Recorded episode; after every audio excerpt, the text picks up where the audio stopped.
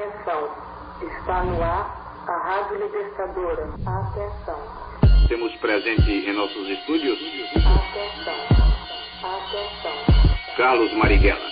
Carlos Marighella, Esta mensagem é para os operários de São Paulo, da Guanabara, Minas Gerais, Bahia, Pernambuco, Rio Grande do Sul, incluindo os trabalhadores do interior, para criar o núcleo do Exército de Libertação. Carlos Marighella, Marighella, Carlos Marighella.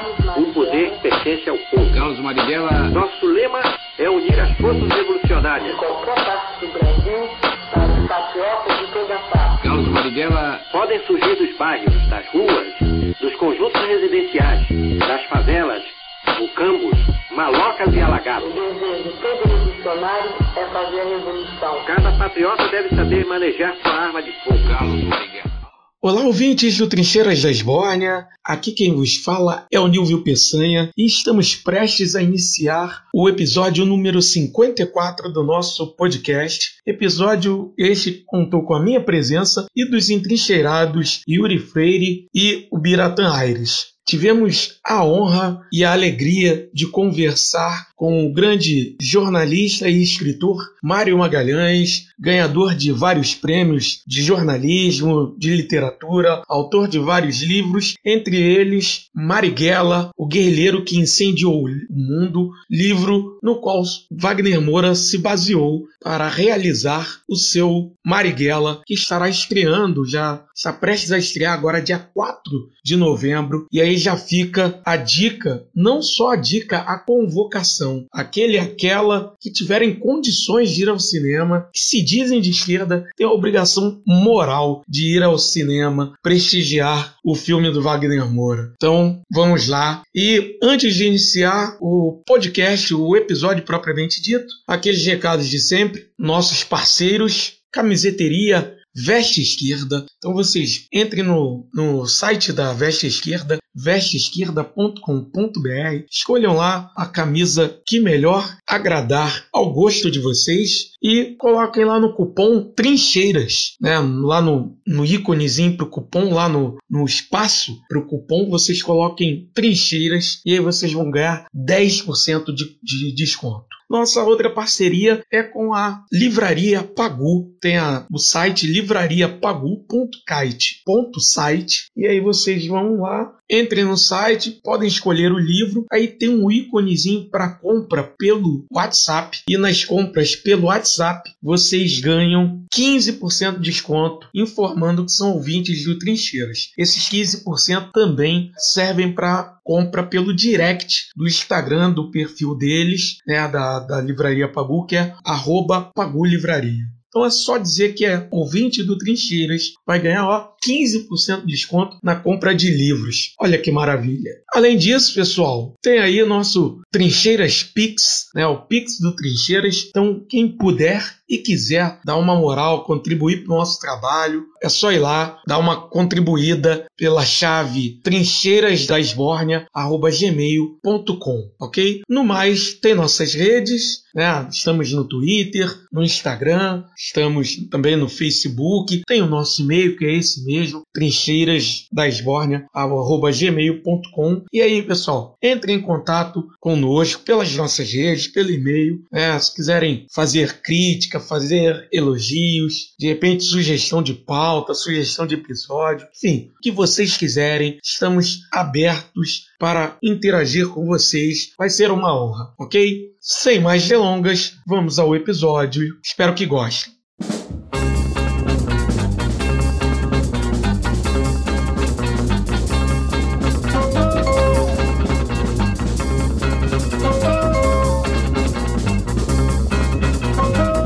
Olá, meninos e meninas. Eu sou Nilvio Peçanha e estamos começando o 54 quarto episódio de Trincheiras da Esbórnia, o nosso podcast, aquele, aquele podcast humilde e periférico podcast. E nessa trincheira número 54 está aqui comigo o maior chefe culinário da gastronomia bolchevique culinária carioca, que é Yuri Freire. Por favor, Yuri Freire. Salve, Nilvola, e obrigado pela notícia que você acabou de me dar, que nem eu sabia de que, que eu era o chefe da culinária bolchevique carioca, porém é um prazer receber aqui esse título.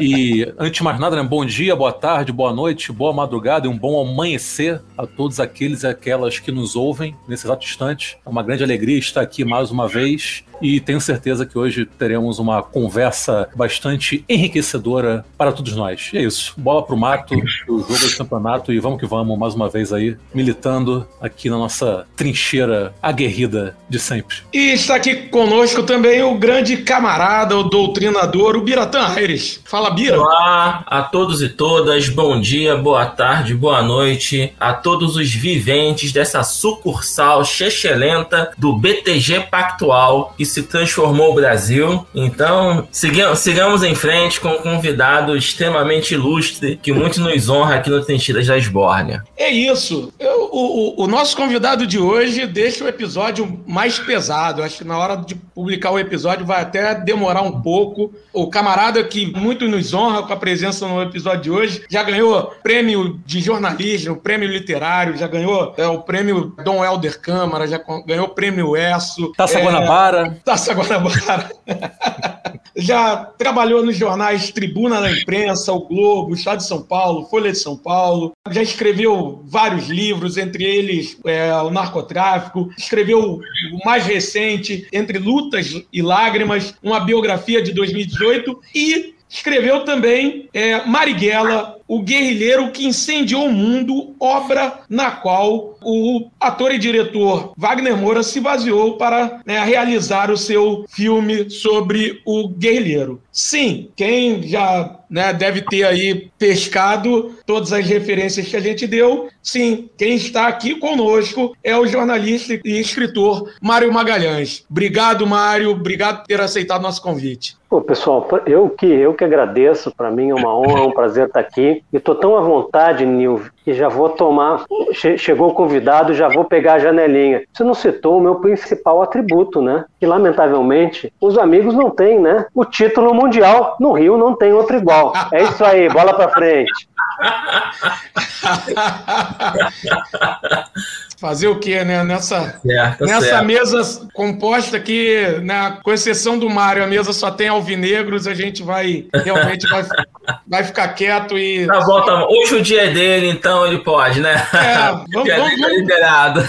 Vamos, vamos seguir. Vamos seguir que o tema hoje não é futebol. Graças a Deus.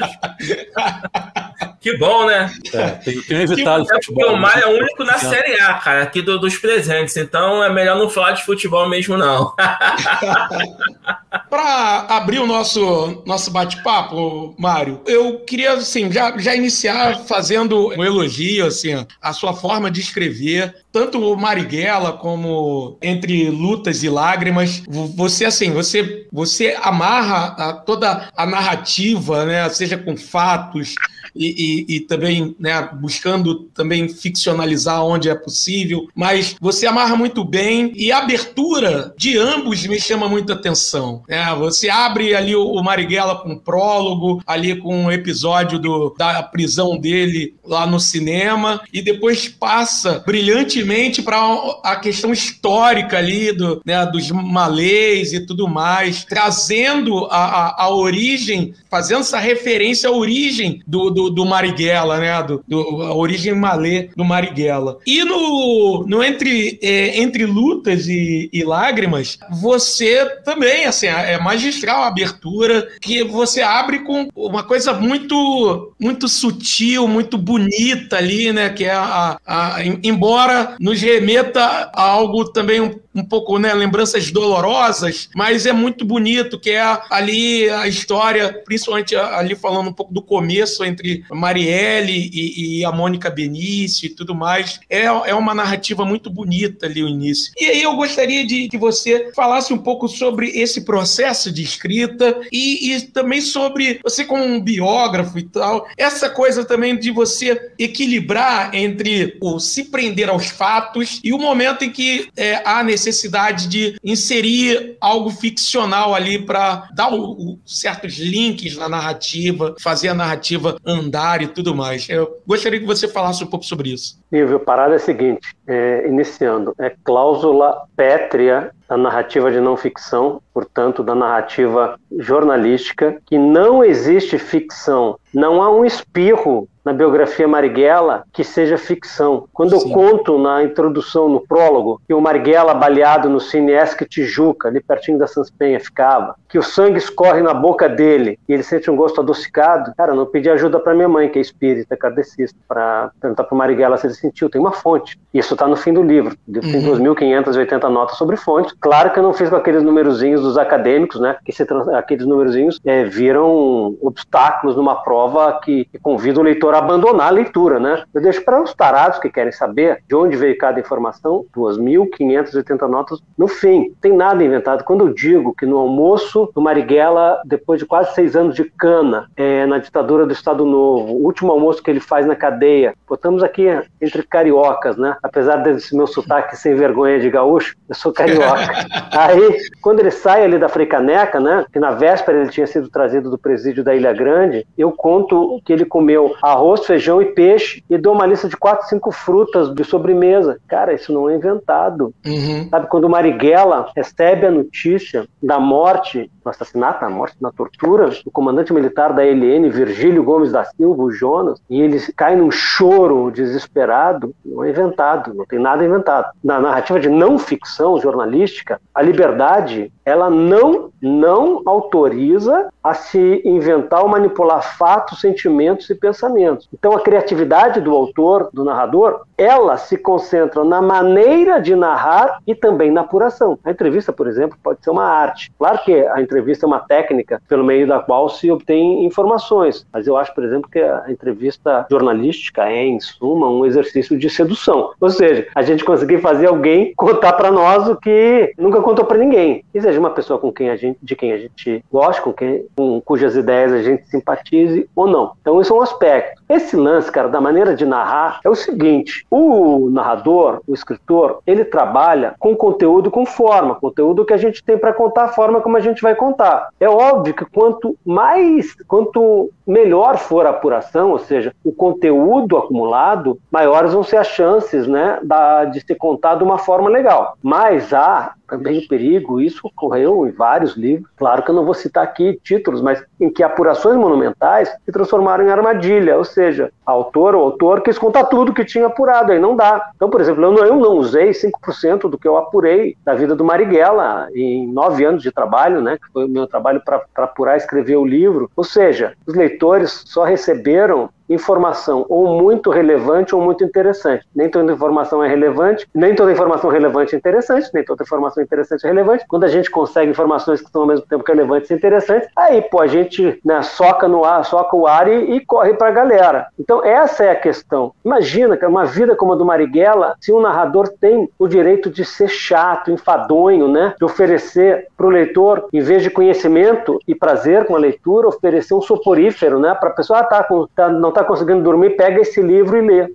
Então, tudo é pensado, quer dizer, a partir do conjunto de informações acumuladas, pô, eu entrevistei, cara, 256 pessoas, é, tive acesso a 33 arquivos públicos e privados de seis países diferentes. Quem lê nos agradecimentos está 32 arquivos de cinco países. Foi esqueci, e, e eu cito ali que eu tive acesso a um arquivo privado de Cuba, não o arquivo do governo cubano que diz que destruiu o, o arquivo. Eu trabalhei com 600, 600 volumes, né, como bibliografia, mas o, o, meu, o meu maior desafio era como contar. Ou seja, tem um, Isso que você falou agora, tem um autor, que aliás ele gosta de futebol como a gente, um autor britânico chamado Nick Hornby. Ele é autor tanto de ficção como de não ficção. Uma vez ele estava lançando um livro de ficção e ele mandou assim: Poxa, as pessoas não têm ideia de como um autor de ficção trabalha para que as coisas que ele contam tenham verossimilhança, pareçam verdade. Pô, eu pensei assim, pô, o cara já escreveu um monte de não ficção. Ele deveria ter se lembrado é, do, da trabalheira que dá para a gente contar histórias reais, sem nada inventado, mas de tão incríveis que parecem que são ficção. Agora, cá entre nós, né? a gente está no Brasil, né? Então, pô, é, tudo parece ficção, né? A gente se oferecesse uma sinopse aí para um filme, né? Para uma novela, as coisas do Brasil de hoje vão dizer, mas não dá, isso é apelação, nem novela mexicana e cubana lá dos anos 50, 60, Glória Magadã, essas coisas, emplacaria. E só por fim, só para dizer o seguinte, a abertura do Marighella é a abertura de Sobre Lutas e Lágrimas, elas foram de caso, é, é, elas foram é, definidas, foi caso pensado, ou seja, no Marighella, a síntese que eu faço, gente, eu não fico interpretando personagem, eu não sou juiz de personagem, eu não julgo Marighella, não sou advogado do Marighella, não sou promotor contra ele, mas obviamente que depois de nove anos eu sabia que o Marighella era, sobretudo, um homem de ação. Então eu precisava de uma sequência de muita ação que meio resumisse a vida dele. Então, isso que eu falo, por exemplo, que é criatividade narrativa. Ou seja, eu escrevi um romance, só que um romance, um romance sem nada inventado. Em vez de começar a vida do Marighella em 1911, quando ele nasceu, ou mais lá para trás, em 1835,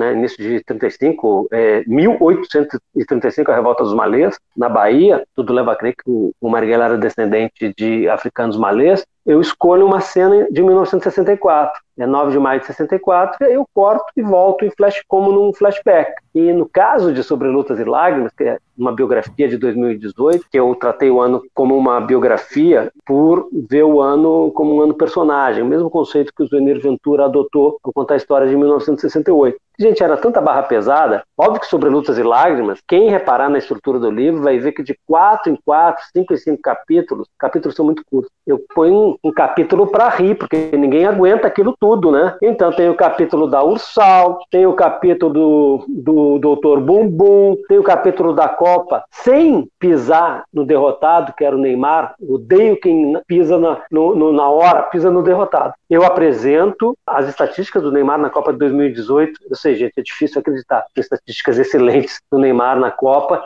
E aí eu começo a contar as piadas do mundo afora sobre as, né, aquelas cambalhotas espetaculares do Neymar. Isso é pensado, assim como foi pensado o seguinte, gente, é tanto sofrimento em 2018, lutas e lágrimas. As lutas de quem encarou o obscurantismo, quem confrontou o fascismo, e as lágrimas de quem perdeu. Só que, portanto, eu tinha, queria começar uma história que não fosse de derrota. Uma história, eu comecei com uma história linda, uma história de amor, inspirada também na abertura do livro do Zueneiro, eu digo no livro abertamente, o, o abriu o relato dele sobre 1968, o, Réveillon daquele ano na casa da, da professora Heloísa Buarque de Holanda, da Escola de Comunicação do FRJ, e eu pensei, como será que foi o Réveillon da Marielle? Aí, pô, eu não conhecia a Mônica, né? E liguei, aí, Mônica, tudo bem? Eu sou fulano de tal, tal, tô fazendo... Todo o livro estava pronto, o livro foi escrito a quente, semana a semana. Só esse capítulo foi escrito depois, a introdução. Aí, não, é o seguinte, eu queria saber e tal, é... você saberia, eventualmente, pô, eu sei de, de, de cuidados, né? Dizer onde com quem a Marielle passou o Réveillon de 2017 para 2018. A Mônica é um barato, a Mônica deu um berro. Porra, passou comigo, é claro, né? Aí a gente matou. E ela contou aqueles pormenores ali que fazem. Então, é uma história muito bonita, né? Recupera a história das duas e que eu acho que a gente, quando vai contar em, em abril a morte da Marielle e do Anderson, é ainda mais pungente, né? Sabendo a, a vida linda e tão vivida, né? Que a Marielle viveu. Ô, Mário, você escreveu dois livros, né? Que possuem cargas dramáticas muito intensas, né? A biografia do Marighella, que, enfim, é um, é um sujeito que dispensa maiores apresentações, um homem que dedicou basicamente a sua vida inteira à, à luta política, a uma causa, enfim, que morreu por isso, um homem que enfrentou duas ditaduras só no Brasil e que sofreu em ambas elas, sofreu inclusive castigos físicos, foi torturado, etc., foi preso, enfim. Depois, agora mais recentemente, você escreveu a biografia de 2018, que, como você mesmo pontuou, você utilizou ali 2018 como um personagem. Né, e claramente, assumidamente baseado, inspirado né, no clássico 1968, ano que não terminou do, do, do Zuni Ventura. E que é um ano também, foi um ano muito dramático, para não dizer trágico, né? Um ano que, especialmente no Brasil, né? Começou com um assassinato covarde da Marielle e terminou com a eleição, né? do Jair Messias Bolsonaro. Então eu queria te perguntar, queria saber de você se o processo de feitura de, de ambos os livros te provocaram algum tipo, seja de desconforto ou desgaste emocional por lidar com duas temáticas tão tão delicadas, tão intensas ao mesmo tempo, ou se no fim das contas você conseguiu é, manter um certo distanciamento. Quando você escreve, você consegue manter um certo distanciamento ou acaba sendo inevitável que ocorra em maior ou menor grau um envolvimento com os personagens biografados em questão, né? Tanto o ano de, mil, de 2018, né? E as figuras que nele atuaram, que dele fizeram parte, que se destacaram, seja positiva ou negativamente, tanto quanto no caso né, do Carlos Marighella. Bom, Yuri, vou, vou reverenciar a camisa que o Beratã está vestindo e lembrar um velho torcedor do Botafogo, que era o João Saldanha, né? Os caras diziam, pô, Saldanha, você não tem condições de comentar futebol, você só está sempre defendendo o Botafogo. E o João Saldanha dizia o seguinte, pô, eu não sou filho de chocadeira. Ninguém é filho de chocadeira. É óbvio que quando você vê, ou quando você imagina, uma pessoa sendo torturada e uma torturando, aquilo não te provoca um desespero, porque você não tem, é porque você está do lado do torturador. Todo mundo, por mais objetivo, por isso que a objetividade quimicamente pura no jornalismo, ela não existe. Imparcialidade é balela. Então é óbvio que todo mundo é tocado, todo mundo. Agora, o que eu evito fazer como repórter é proselitismo. Bom, é o seguinte, o que, eu sou, cara? Eu não sou um, sou um militante político, eu sou um repórter, um contador de histórias, talvez um contador da história. Sou partidário da civilização contra a barbárie. Faço, por exemplo, que é óbvio que na biografia Marighella é evidente que quem está contando a história é contra a ditadura que foi parida em 1964. Mas eu não preciso, eu não preciso encher de adjetivos o livro. Eu tento ser o mais substantivo possível. Eu, por exemplo, eu não uso o advérbio barbaramente torturado. Porque se eu usar o advérbio barbaramente torturado, eu vou supor que existe uma tortura que não é bárbara. Sabe, advérbios, adjetivos em excesso, não uso. Tento contar a história. Quanto mais os fatos, os sentimentos, os pensamentos são fortes, impactantes, precisa, não precisa o narrador ficar dizendo o que o leitor tem que pensar. Eu não preciso dizer, falar da injusta prisão de Carlos Marighella. Eu conto como foram as prisões do Marighella. A, a injusta expulsão do PCB do Parlamento Brasileiro em janeiro de 1948. Eu conto ali, eu conto que aquilo foi uma decisão política do Tribunal Superior Eleitoral e do Parlamento. Eu não preciso escrever que o Supremo Tribunal Federal é historicamente cretino, pelo menos em reportagem. Eu posso escrever. O Supremo Tribunal Federal, eu adoro ver às vezes no jornalismo. Não, porque o Supremo, isso, o Supremo, foi o Supremo que, junto com Getúlio Vargas, que ainda não era ditador pleno do Estado Novo, isso é proclamado, né, o golpe foi dado no fim de 1937, é o Getúlio junto com o Supremo que expulsam uma alemã grávida, judia e comunista e entregam para a SS, era Olga Benário. Foi o Supremo Tribunal Federal que participou do golpe de 64. Então não preciso dizer que é crime, eu conto isso, eu conto a história da Olga, conto, até porque a Olga foi levada de uma prisão para onde o Marighella foi levado depois de Encana em 1 de maio de 1936. Cara, é óbvio que essas coisas me tocam. Agora, uma coisa que é importante diferenciar do Marighella para Sobre Lutas e Lágrimas é que o Marighella é uma biografia jornalística, portanto, uma peça jornalística que pertence ao gênero mais nobre, mais valioso do jornalismo, que é o gênero da reportagem. Sobre Lutas e Lágrimas tem reportagem, tem crônica, tem artigo, tem muita opinião, tem trechos em que eu escrevo na primeira pessoa. Isso é incapível numa biografia sobre o Marighella ou sobre um personagem cuja biografia eu estou trabalhando há seis anos, que é o Carlos Lacerda. Não, não, não vou escrever na primeira pessoa, eu sou um narrador. Agora, cara, obviamente que se tu me perguntar aqui quais foram pô, os momentos que mais me tocaram no Marighella, cara, que assim, quando eu, eu buscava transmitir ao leitor o sentimento que eu achava que era o sentimento que presidia o Marighella naquele instante. Então, por exemplo, 1 de abril de 1964, a 100 metros de onde eu estou agora nesse instante, na Cinelândia, os militares atirando do clube militar, fogo na massa, e o Marighella subindo em estátua para discursar, e os camaradas dele puxando, vamos embora, meu amigo, Vamos embora. Marighella indo pedir para os fuzileiros navais atacarem o Palácio Guanabara, Marighella indo implorar para os oficiais comunistas da aeronáutica atacarem as tropas que vinham,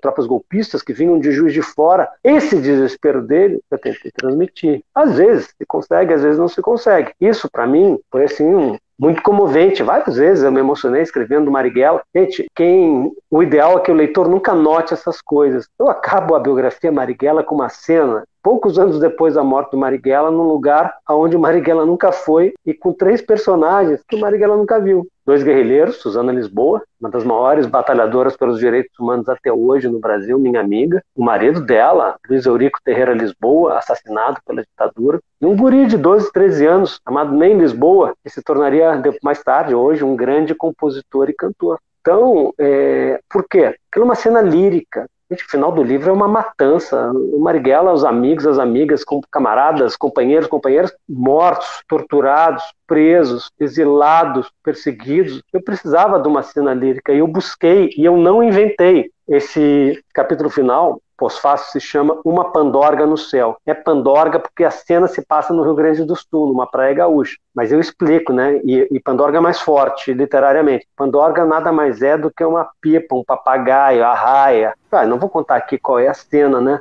Então, Yuri, caso do, do livro sobre 2018 é o seguinte: na verdade, o, livro do Zuenir, que é muito melhor do que o meu, diga-se de passagem, não foi a minha inspiração para fazer o livro de 2018. O que o livro do Zuenir me inspirou foi em dois momentos. Um, abrir com o Réveillon. E dois, no título do prólogo, da abertura do meu livro, que eu botei o nome O Ano que Tão Cedo Não Vai Terminar. Livro do Zuenir é 1968, um ano que não terminou. Tem uma diferença muito de fundo entre os dois livros. O Zuenir escreveu o livro dele 20 anos depois dos acontecimentos. É um livro de 1888, 1978. Saiu pela Nova Fronteira, editora fundada pelo Carlos Lacerda. O meu livro ele foi escrito semana a semana no calor dos acontecimentos. Eu acho que os melhores momentos deles são nos grandes momentos do ano. Ainda mais quando nos grandes momentos do ano, eles permitem encaixar a história. Gente, é inacreditável. Dez dias antes da Marielle e do Anderson serem assassinados, 14 de março assassinados. Na virada para março, eu escrevo dizendo o seguinte: olha, bom, nesse mês vai se celebrar, vai se comemorar, vai,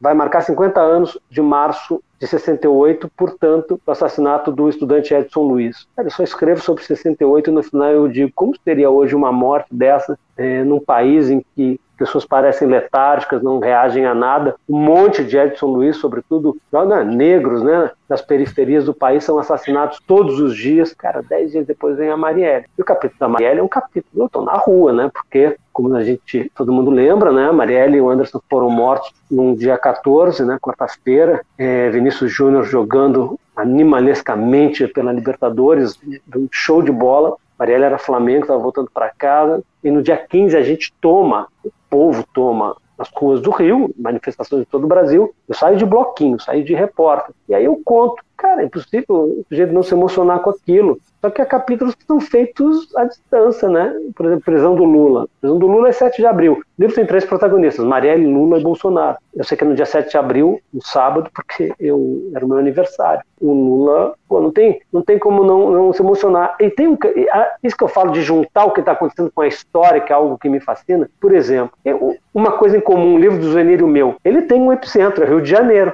No caso do Zuenir, ele vivia no Rio também, e as grandes manifestações estudantis de 68, elas ocorreram no Rio. E o Bolsonaro é personagem do Rio, Marielle Carioca, e o Lula, as maiores manifestações pela liberdade do Lula em 2018 foram no Rio. Por exemplo, quando tem o Festival Lula Livre, na Lapa, pô, é um, um capítulo sobre censura, porque na, a, aquela noite ali, naquela noite, eu de bloquinho lá, repórter. O Chico e o Gil cantaram Cálice, eu contei a história da censura Cálice. Como a gente se recorda, a gravação, depois que a música foi liberada, foi feita pelo Chico e pelo Milton. Naquela noite cantou o Vando, que foi um cara censurado pela ditadura. Naquela noite foi denunciada mais uma censura contra uma peça em que Jesus Cristo era trans. Mas de qualquer maneira, Yuri, é claro que eu me comovo. Só que a pior coisa do mundo é um escriba, um narrador que resolve ser meloso. Cara, as coisas quando tocam o coração das pessoas, basta contar. Tem que saber contar, não com, como um relatório, mas como uma narrativa.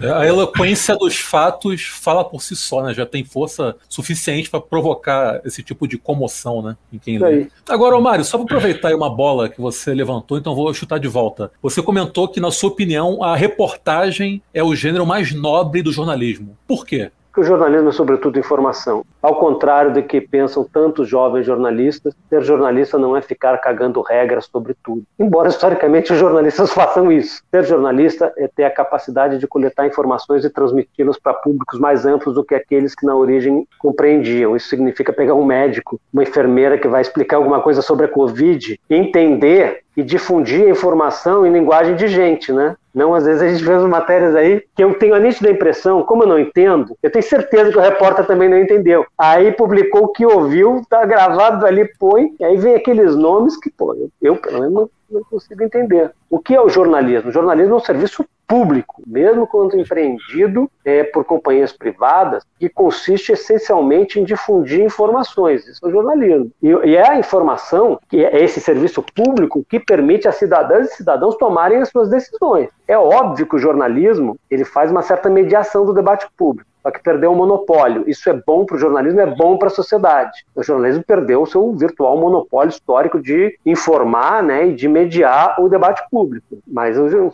jornalismo é essencialmente informação. Informação é transmitida em notícia e reportagem. Por isso, o repórter é, é a figura mais importante do jornalismo. A reportagem é a, é a mais alta expressão do jornalismo. E eu adoro ser repórter. Mesmo quando eu ocupei funções no jornalismo, por exemplo, eu fui ombudsman da Folha de São Paulo, Cara, minha cabeça era de repórter. Obviamente que alguém que vai analisar a produção jornalística, tem uma cabeça de editor, vai olhar de um jeito. Eu sempre pensei como repórter, aquela coisa do, de acordar, olhar, ou, ou seja, estar tá na rua, passar, olhar e, e, pensar, isso dá uma pauta. No caso pô, da, de biografia jornalística, são reportagens de longo fôlego. Pô, 2018, gente, é olhar o Dr. Mumbum e ver que aquilo rende. Rende não pela história do Dr. Mumbum em si, mas é porque é uma grande história de hipocrisia o Dr. Bumbum. Porque o Dr. Bumbum pregava, para quem não se lembra, né, do jeito que estava fazendo uma cirurgia estética numa senhora, essa senhora passou mal e veio a morrer ele pregava para os pacientes: pesquise bem tudo sobre o seu médico, não seja atendida por qualquer um. Bom, qualquer paciente que fosse pesquisar o Dr. Bumbum ia ver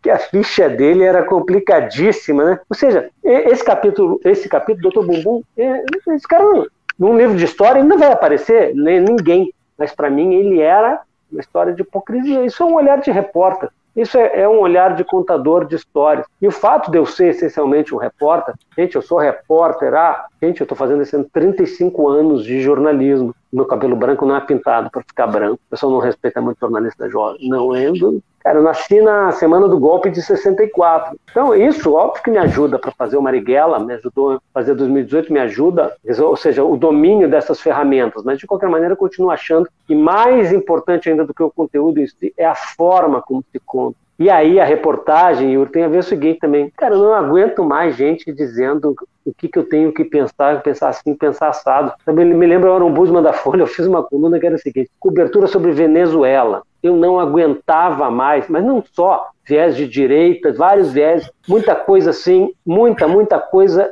Pense assim, pense assim, não, eu queria informação. Tem uma reportagem, aliás, clássica, clássica sobre a Venezuela, do Hugo Chaves, que é do Bob Fernandes, na Carta Capital, quando deram um golpe no Chaves. O Bob foi e chegou quando o Chaves ainda estava na mão dos golpistas, foi para o palácio. Aliás, essa matéria termina com o Bob contando que o cozinheiro do palácio era golpista. Cozinheiro do palácio. Foi o episódio em que o general Baduel, que morreu outro dia preso na Venezuela, o Baduel era um herói venezuelano, o, general Baduel fez a seguinte proclamação: aviso aos golpistas, ou vocês entregam o presidente Hugo Chávez com vida, ou vai faltar poste em Caracas para tanto pescoço. Entregaram o Chávez com vida. E depois, bom, o Baduel acabou sendo preso e morreu agora, faz coisa de poucos dias, né? Então, cara, a reportagem é, é disparado. Eu acho que, obviamente, emitir opinião não é simples, mas coletar e difundir, processar e difundir informação é muito mais difícil e mais importante. É, Mário, eu fazer uma questão aqui,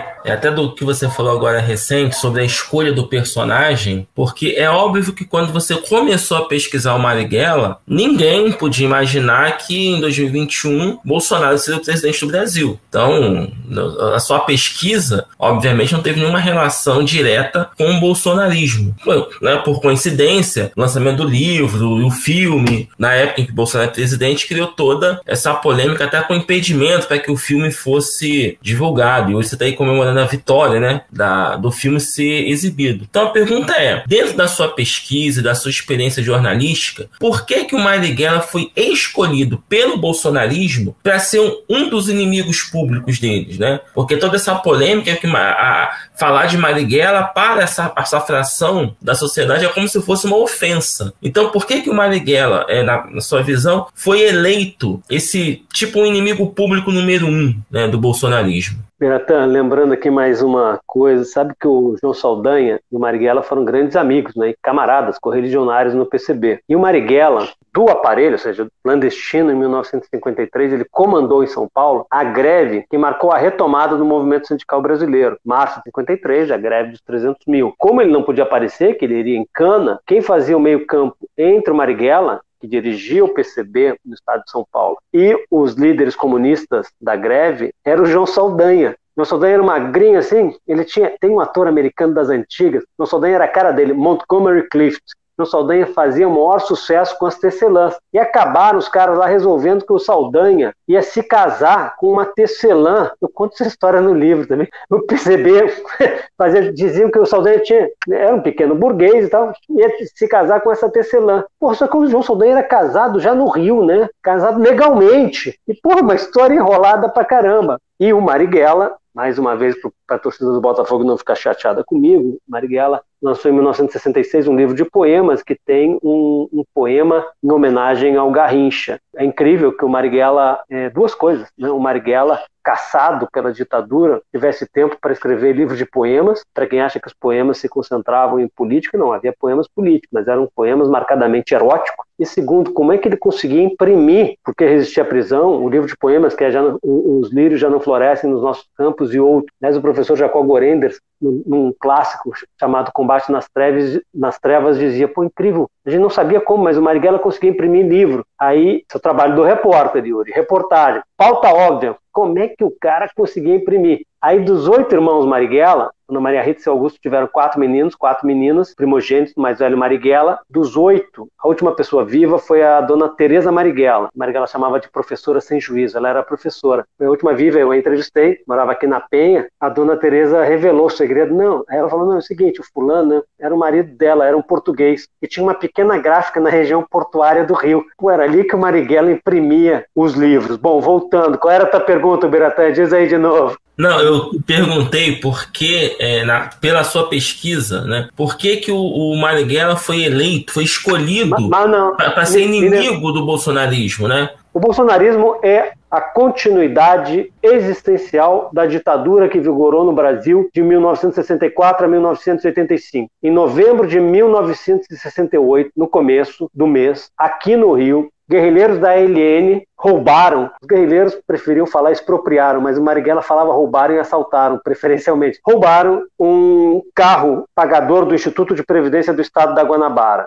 O dinheiro não era para ninguém ir para Paris, nem para reformar a casa, era para financiar a luta contra a ditadura. Nunca é demais enfatizar. Marighella foi visto nessa ação. Foi parar na capa da revista Veja. Marighella foi das primeiras pessoas que foram capa da Veja vivo e morto. Capa da Veja de 68, a matéria da Veja, é uma matéria que busca desqualificar o Marighella. Fala desde que ele era amante ao mesmo tempo de uma mãe e de uma filha, que era mentira, até naquela capa clássica era apreciador de batidas de limão. Era o Marighella era um baiano abstêmio e que não dançava. Esse era o Marighella. Então, quando ocorre esse episódio, o ministro da Justiça da época, Gama e Silva, Gaminha, figura sinistra, hiper sinistra, declara no QG do Segundo Exército em São Paulo, declara Carlos Marighella inimigo público número um. E é o que na prática faz hoje a extrema-direita, fazem esses arautos do obscurantismo, né, a, a, as cheerleaders do bolsonarismo. Bom, vou começar pelo, pelo próprio chefe da, da torcida e os filhos dele. Agora, uma coisa, a gente quer que quem lê o livro entende, é que o silenciamento do Marighella, o esforço que eles fizeram para o filme não chegar ao cinema, isso não é coisa de agora. Gente, o silenciamento de Carlos Marighella é uma construção histórica de quem temia as ideias e as ações dele quando ele estava vivo e de quem teme hoje a memória do Marighella. A memória de Carlos Marighella atormenta a extrema direita.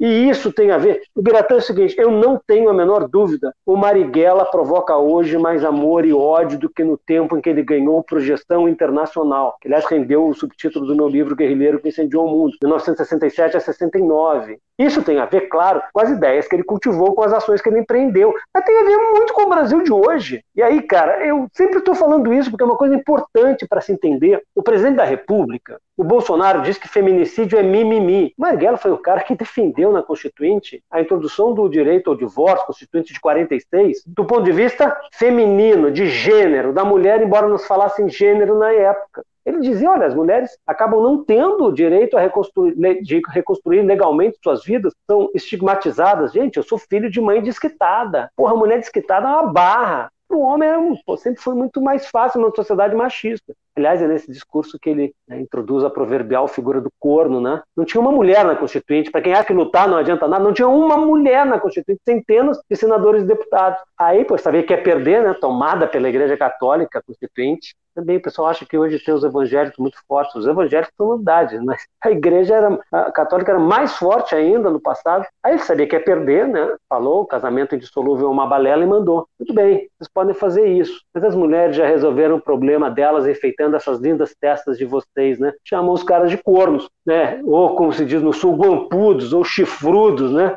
Isso, comparei Bolsonaro, comparei com o Marighella. Peguemos o seu Mourão, o general Mourão, que alguém tem gente que acha melhor que o Bolsonaro. O general Mourão falou na campanha de 2018 que o 13º salário é uma aberração, é uma jabuticaba que só existe no Brasil. Primeiro, essa afirmação é falsa, e bom, ele acha uma aberração mesmo. Só que é o seguinte, o Marighella, de novo na Constituinte de 46, junto com os camaradas dele, comunistas do PCB, defendeu a introdução, na época nem se dizia 13º salário, se falava abono de Natal. Perderam, claro, o empresariado controlava a Constituinte. Agora, ao contrário do divórcio, em 62 não foi presente de ninguém. Fruto das lutas dos trabalhadores, o 13º salário virou lei. Já o divórcio, Marighella não viu, porque é uma lei dos anos 70, né, a lei do senador Nelson Carneiro, cuja casa na Bahia o Marighella frequentava na juventude, porque um irmão do futuro senador Nelson Carneiro era militante do PCB. Agora vamos dar outro exemplo, cara, que fala do nosso tempo, para ver a merda em que a gente está. É o seguinte, Bolsonaro e Mourão têm como ídolo um matador, torturador, chamado Carlos Alberto Brilhante Ustra. Esse sujeito, quando era major, comandou o maior campo de concentração da ditadura, o DOI, Destacamento de Operações de Informações do Segundo Exército de São Paulo. O Marighella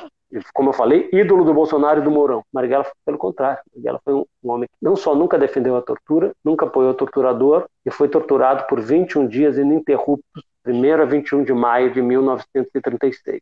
E aí que eu vou chegar no desastre do nosso tempo. Gente, Marighella foi um homem que entrou para o PCB em 1934. O período anterior já era da juventude comunista. Ele ficou no PCB até 67, quando ele rompe com o PCB e o PCB o expulsa, mas ele vai morrer guerrilheiro em 69, comunista. Ele enfrentou, durante a vida dele, nazistas, fascistas, integralistas, comensais da morte, arautos das trevas, tudo que é extremista de direita que se possa imaginar. Nunca, jamais, um adversário do Marighella ousou dizer que o Marighella era favorável à tortura ou que tinha torturado alguém ou apoiado um torturador. E tem gente que diz isso hoje. Ou seja, tem extremista de direita hoje que é pior do que os nazifascistas da década de 30, que aqueles lá nunca tiveram coragem, falavam barbaridades do Marighella. Então, é uma coisa bem objetiva. Quem lê o livro sabe que eu não sou, não sou advogado do Marighella, não sou promotor contra ele, não julgo Marighella. Só conto escrupulosamente uma vida que tentaram esconder, tentaram silenciar. Gente, quando comecei, uma das coisas que me motivaram a escrever sobre o Marighella é que ele era um personagem maldito. Ele continua a ser. Quem ensina Carlos Marighella nas escolas? um esforço que fizeram para impedir o filme do Wagner de ser lançado, cronologia é a seguinte: eu trabalhei na biografia de 2003 ao fim de 2012, quando o livro foi lançado. Na virada de 2012 para 2013, a atriz e gestora cultural Maria Marighella, hoje vereadora em Salvador, levou para o amigo dela, Teatro Wagner, o meu livro e disse: Você não está falando em ser diretor, dirigir um longa-metragem? Está aqui, é esse o livro. Naquele ano, pô, cedi para o Wagner e para a produtora O2 Filmes, do Fernando Meirelles, os direitos de adaptação. Gente, foi muito difícil para o Wagner levantar recursos para filmar. Já era, gente. Carlos Marighella, esse silenciamento, a construção do silenciamento, a, a, o silenciamento do Marighella é construção histórica. Foi muito difícil. O filme foi filmado em dezembro de 2017, janeiro e fevereiro de 2018, na Bahia, no Rio, São Paulo. Estreou em fevereiro de 2019 no Festival de Berlim, depois virou um assunto, um, um, um assunto de governo e Estado no Brasil, tentando das mais diversas formas impedir que o filme chegasse ao cinema. Quando eu falo, gente, que o silenciamento do Marighella é construção histórica, vou dar um exemplo. Marighella foi em Cana pela primeira vez no dia 22 de agosto de 1932. Era estudante de engenharia civil na Bahia, estava protestando a favor um monte de coisa contra um monte de coisa, apoiava os paulistas que tinham se levantado em julho de 32 contra o governo do Getúlio Vargas. Aliás, é uma prova de que o Marighella não era comunista ainda, porque o PCB não apoiou nem o, o ditador Getúlio, né, governo provisório, né, governo provisório que não acabava nunca, nem a elite paulista que organizou o Levante. Eu fui pesquisar esse negócio. E cadê o noticiário dos jornais da Bahia? Eles estavam sob censura, não tem Marighella ali. Acabei achando um inquérito né, nos arquivos. A gente vai indo, né? O Marighella, em 36, ele fica 21 dias na mão da polícia apanhando. Ele só aparece apresentado. Ele não é apresentado dia 21 de maio, que estava todo estoporado, mas dá uma arrumadinha no rosto dele, distribui uma foto e dizem que prenderam o novo líder do PCB. Era falso. Marighella era um carregador de piano qualificado. Já estava no Rio, tinha vindo para o Rio. Aliás, é curioso, né? História da imprensa brasileira. Quem lê o livro sabe, eu fiz essa descoberta. A polícia distribuiu uma foto do Marighella em, 30, em, em 36 com um esparadrapo aqui no supercílio. Aí, pô, tu olhava aquilo e pensava, porra, bateram no cara, né? torturaram o cara, entrou na porrada. Aí um jornal de São Paulo, gente, já se falsificava a imagem, né? Não precisa, não precisou introduzir o pente para manipular a imagem. Tirou o esparadrapo para esconder que o Marighella tinha sido torturado e falsificou. E a vida inteira do Marighella vai ser isso. Quando o Marighella é assassinado, aí isso eu conto no livro, conto as versões dos jornais. Aliás, muitos coleguinhas meus que posam aí de grandes investigadores e repórteres vendendo a, a versão falsa da polícia. Marighella não só estava sozinho, Marighella estava, isso é uma descoberta minha, estava desarmado. E aí, Yuri, aquela história da reportagem, né? Eu fosse escrever um editorial sobre a morte do Marighella, ia tacar-lhe o pau. O que, que eu fiz? Uma reportagem, mostrei 20, pelo menos 29 agentes da ditadura mataram um homem desarmado. A policial Estela Borges Morato foi morta por fogo amigo da polícia. O delegado Tocunduva, que mancou até o fim da vida, levou uma bala na perna da polícia. Como é que você faz isso? Apurando. Apurando desde entrevistando os dois frades dominicanos que estavam lá, mas entrevistando o outro lado também. Eu entrevistei o sujeito e revistou o Marighella quando o Marighella agonizava. Marighella foi, Marighella foi baleado dentro do Fusca, retirado na calçada, foi revistado. Aí depois eles recolocam o Marighella no Fusca. Isso é reportagem. Não bastava a minha opinião, eu tinha que provar. Eu fui fazer, eu fiz, aliás, eu nem conto isso no livro. Fiz teste com laser, um Fusca igual, para saber se o trajeto, trajetória da bala podia ser o, o que houve, o, o, o que estava documentado na necrópsia do, do Marighella e pela perícia técnica. Muito mais tarde, a Comissão Nacional da Verdade faria esse teste e mostraria que o Marighella estava dentro do carro, eles não sabiam que ele estava desarmado. Isso foi uma, uma apuração minha. Então, é a vida inteira do Marighella que tentam apagar, e é o que eu digo, ninguém é obrigado a gostar do Marighella, nem é obrigado a não gostar. Só que esse silenciamento dele, ele expressa justamente isso, é o temor que a memória do, do Marighella causa. O Marighella hoje é inspiração para uns, temor para outros, mas esse temor é muito grande. O fato é o seguinte, dando a real, eu tenho 57 anos, nunca ouvi falar do Marighella, nunca tive, tive uma não tiver, nunca ouvi falar do Marighella. Tem uma filha de 31, nunca ouviu falar do Marighella. Tem uma filha de 20, ouviu falar, mas nunca explicaram é, quem era Marighella. Tem um filho de 14. Não tenho esperança de que um professor pare e ensine o que foi a luta armada contra a ditadura. Marighella ainda é um maldito. Ele é um maldito pelo temor de que as ideias dele contagiem novas gerações.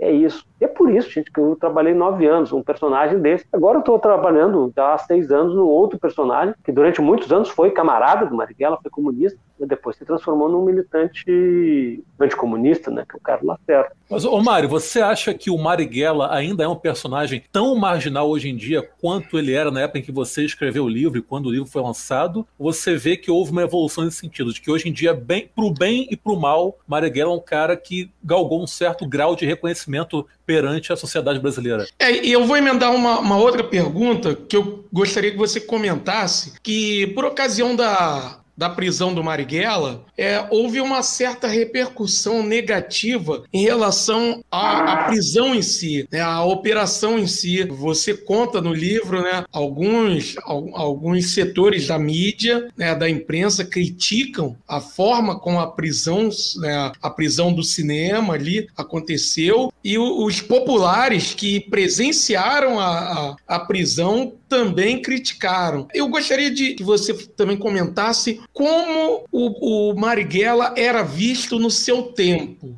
pela mídia, pelas pessoas, como ele era visto no seu tempo. Tá, por partes. Yuri, quantos alunos do ensino médio ou do ensino fundamental têm aula sobre o que foi a luta armada contra a ditadura? É a questão, cara. Agora, socialmente, o Marighella é cada vez mais conhecido. Isso é um trabalho coletivo. E para mim é importante registrar que na parede da memória eu coloquei um tijolinho. Sim, Houve eu- pioneiros, cara. Quando eu lancei o meu livro, quando eu comecei a trabalhar no meu livro, já tinham sido lançados documentário do Chris Marquer, vocês, um dos documentaristas mais importantes da história do cinema, documentário do Silvio Tendler, o livro Perfilando Marighella, do Frei Beto, ótimo livro do Emiliano José sobre o Marighella, um outro livro de altíssima qualidade do professor Nova, da professora Nova da UFBA sobre o Marighella, o livro com a dissertação de mestrado do historiador Edson Teixeira Júnior sobre o Marighella, o Edson depois faria o doutorado dele sobre a Eliane, ou seja, esses são os pioneiros, eles colocaram os alicerces. E aí, no ano em que eu lanço o livro, sai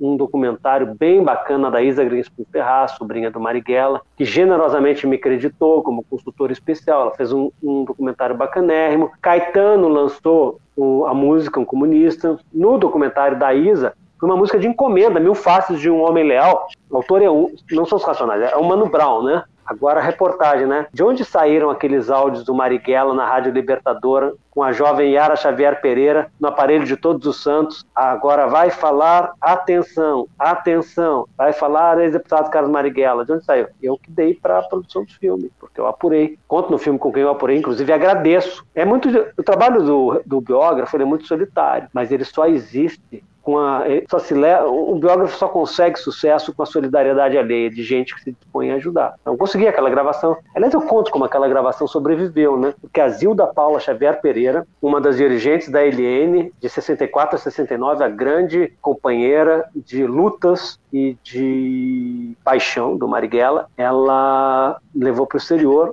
e essa gravação acabou sobrevivendo. Então, cara, cada vez se conhece mais o, o, o Marighella, é verdade. Domingo no Fantástico estava lá, estava o seu Jorge e o Wagner falando. Mas, todavia, porém, cadê o Marighella nos livros escolares? E mais, cara, se eu fosse contar aqui, é que eu sabia, eu sabia, eu sou repórter, pô. Eu sabia a barra que eu ia enfrentar. Cara, o meu livro pode ser bom ou ruim, não, está em questão. Isso cada leitor, cada leitora tem a sua opinião. Mas consta que a biografia Marighella é a biografia mais premiada da história do Brasil. Teve jornal brasileiro que não publicou uma nota sobre o lançamento do livro. Já no governo Bolsonaro, eu cheguei a ser convidado para evento literário, trabalho, sim, literário remunerado, e desconvidado depois. Cara, é... e mais, não é só a extrema-direita que rejeita o Bolsonaro. Certos liberais têm também o Geriza, o Marighella, como eu digo, ninguém tem que concordar com o Marighella, mas... Que rejeita o Marighella, né? É, rejeita o Marighella. Isso. É que não, rejeitam o Marighella, não. Tem liberais que gostam do Bolsonaro e votam nele. Sim, É, rejeitam. Obrigado, Yuri, obrigado. É, que rejeitam o, o Marighella, mas é que eu digo, é, é dizer, um direito dos povos conhecer a sua própria história. Agora, sobre 64, né, o tiro no cinema, o ESC Tijuca,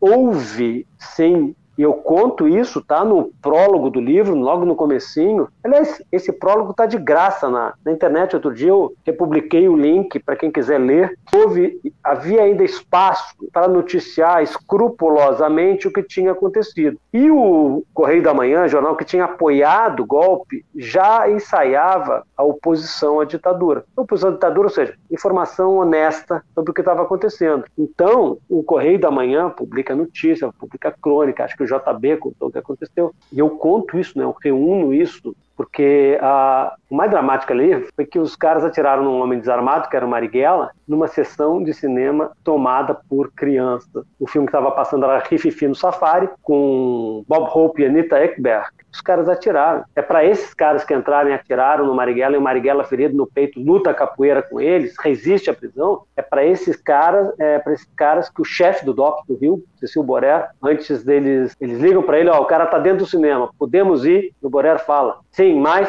Cuidado que o Marighella é valente. Fala mais um pouquinho, mais alguma instrução? Cuidado que o Marighella é valente. Yuri, como é que eu sei? O Borer falou. Borer, Borer, afamado como torturador, o mais importante integrante da polícia política da história do Brasil. Como é que eu sei que ele falou cuidado que o Marighella é valente? Porque eu entrevistei o cara quando estava vivo, muitos anos antes de fazer a biografia do Marighella. Tinha 88 anos o Borer, se ele me desse um peteleco, derrubava, forte pra caramba. Ele tinha sido cabeça de tomate, integrante da Polícia Especial, recrutado na primeira metade dos anos 30, era arremessador de peso do Fluminense, um touro. É, você fala isso no livro. Irmão do presidente do Botafogo, Charles Borer, que o João Sim. Saldanha odiava. Todo dia o João Saldanha escrevia, dava uma porrada nesse Charles. Aí, e Porra, só porrada, mas o, o, o Boré era tricolor e gozado, né? as pessoas achavam, que pessoa daquela época, não é minha época, né? Mas eu entrevistei muita gente. Inclusive tem um era... trecho, tem um trecho, é o João Macedo, que é botafoguense. Ah, rapaz, o João Macedo era o sobrinho do Boré, ele era botafoguense. Isso, ele jogou acho... bola, ele jogou bola, exato. Isso, que você, que você fala que, que ele é anticomunista e tal, ele esquerda, ele só gosta, acho que é uma coisa assim, eu só gosto do... Era ponta esquerda, cara, eu acho, a esquerda só no futebol, isso aí. o Botafoguense foi mal aí, foi mal o Biratã, foi mal aí. Pessoal só na maldade, pessoal só na maldade. Então, quer dizer, tinha, ainda tinha esse espaço. Os assessores não, só, só chegariam às redações anos depois. Só que vários jornais divulgaram a versão da polícia, que o Marighella reagiu, papapá, papapá. Por quê? Eram jornais golpistas, e mais do que golpistas, jornais que apoiaram a ditadura. Então fraudavam informações. Mas aquilo foi muito comovente, né? Pô? O cara dentro do cinema e lutando como ele lutou e com aquelas crianças, eu tive um esforço. De novo, Yuri, reportagem. Eu tinha o depoimento do Marighella num livro, eu tinha os jornais, eu tinha lembrança da pessoa com quem que foi visitá-lo no hospital, médico que o atendeu, é, gente que foi buscar, quem que ele foi procurar quando ele saiu? Assim que ele saiu, dia 31 de julho, o doutor Sobral Pinto conseguiu um habeas corpus para ele. O AI-5, em 68, ia acabar com o habeas corpus. Ele foi para a casa da Zilda, que eu acabei de citar. Aí amanhece o dia, ele vai nos jornais, aquelas fotos dele sem camisa, mostrando né, por onde a bala tinha entrado. Marighella, bom, em suma, gente, havia ainda condições de se contar essa história. E eu precisava ouvir as crianças. E como é que você faz para descobrir as crianças e os adolescentes que estavam no cinema? Botei uma nota no jornal. Aí é gozar, curioso. A, a, a, eu entrevistei, esse foi por e-mail, dois primos, uma, dois primos que estavam, quer dizer, ou um dos dois, pelo menos, que estavam lá. Eles até aparecem no livro. Um tempo atrás, trocando mensagens com uma fabulosa escritora chamada Marta Batalha, autora de A Vida Invisível de Eurídice Guzmão, eu descobri filme, é. Que, que, era a mãe dela e o pai dela, eu, o tio dela e a mãe dela que estavam lá no, no cinema, né? Não, não sabia. É, virou é filme, ainda, é, ainda não vi o filme. Agora, a gente, aqui, a gente é do Rio, então é o seguinte, Cinesc Tijuca não existe mais. A parte interna as cenas internas do cinema foram feitas em São Paulo. Agora, onde se fez no Rio, as externas foram no Rio. Sabe o que, que virou o Cinesc Tijuca com placa, Cinesc e tal? O Íris da Rua da Carioca, por cinema decadente, ah, filme de sacanagem. Que é, maravilhoso!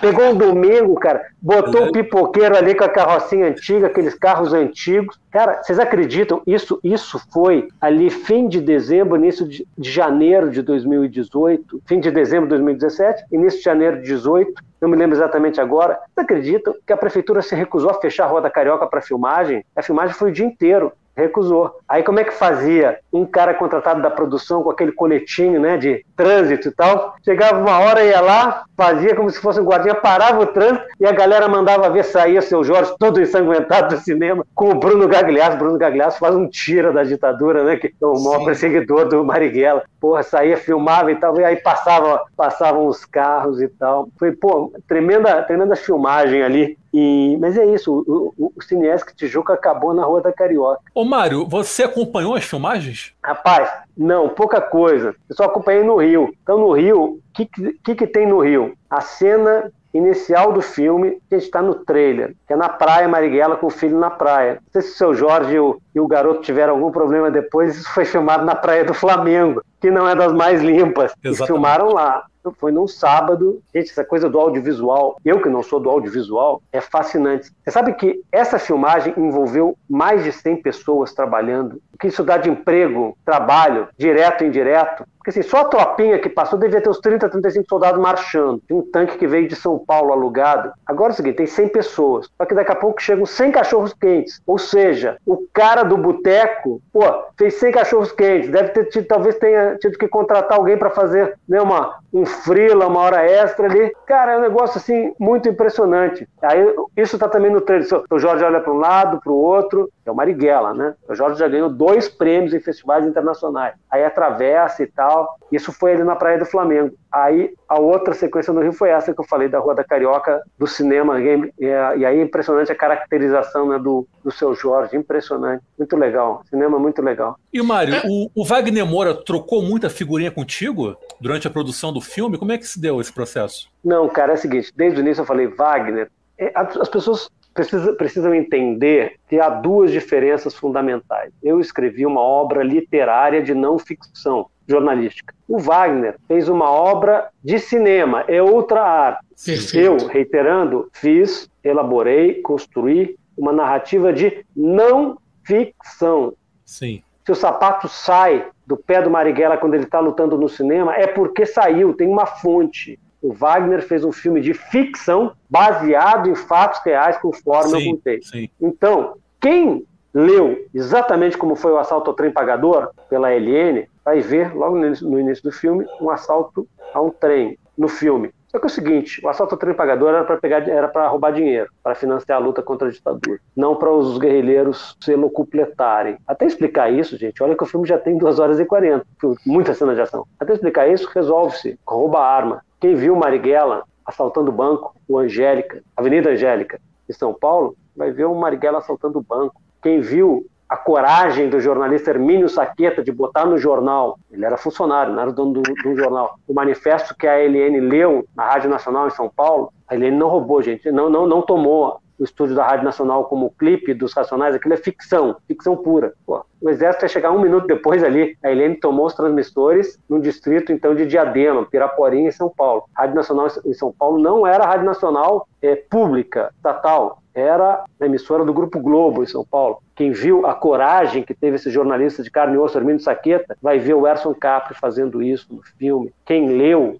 como foi como um guerrilheiro na tortura gritava: vocês estão matando um patriota, vocês estão matando um brasileiro, vai encontrar isso no filme. Agora é o seguinte: o cinema, e ali a ficção ela reinventa muitas coisas, porque sim. pela necessidade própria sim, da sim. sua narrativa. Então, por exemplo, quem leu o, o, livro sabe que o Marighella fez todo o levantamento do assalto ao trem pagador, mas os guerrilheiros não deixaram ele entrar no trem porque ele ia atrapalhar, porque ele já era um cara caçado pela ditadura, ele ia chamar atenção, os caras precisavam de discrição, não deixaram ele participar. No filme ele tá, ele tá, foi uma escolha para contar a história. Ele tem a ver com aquela. Ele tem a ver, ele que fez todo o planejamento. Aliás, junto com ele está o personagem é do Luiz Carlos Vasconcelos, um dos maiores atores do Brasil, como a gente sabe, desde o tempo que ele fez Lampião, Drauzio Varela em Carandiru, o, o Luiz Carlos faz o velho, né, o branco. Sim. Que é o Joaquim Câmara Ferreira, que co-dirigia a Helene com Marighella. Aliás, só para quem lê o livro sabe, Joaquim Câmara Ferreira era conhecido como branco, porque o Marighella era conhecido como preto. Este era assim que os guerrilheiros o chamavam. Os inimigos do Marighella nunca tiveram dúvida de que ele era um homem negro, um ex-nazista, dono de um jornal que apoiou o Terceiro Reich na Bahia, deputado federal em 1947, mais tarde, Altamirando Requião. Esse sujeito, num debate com o Marighella, esse cara tinha pego um carro da Câmara dos Deputados, embarcado no navio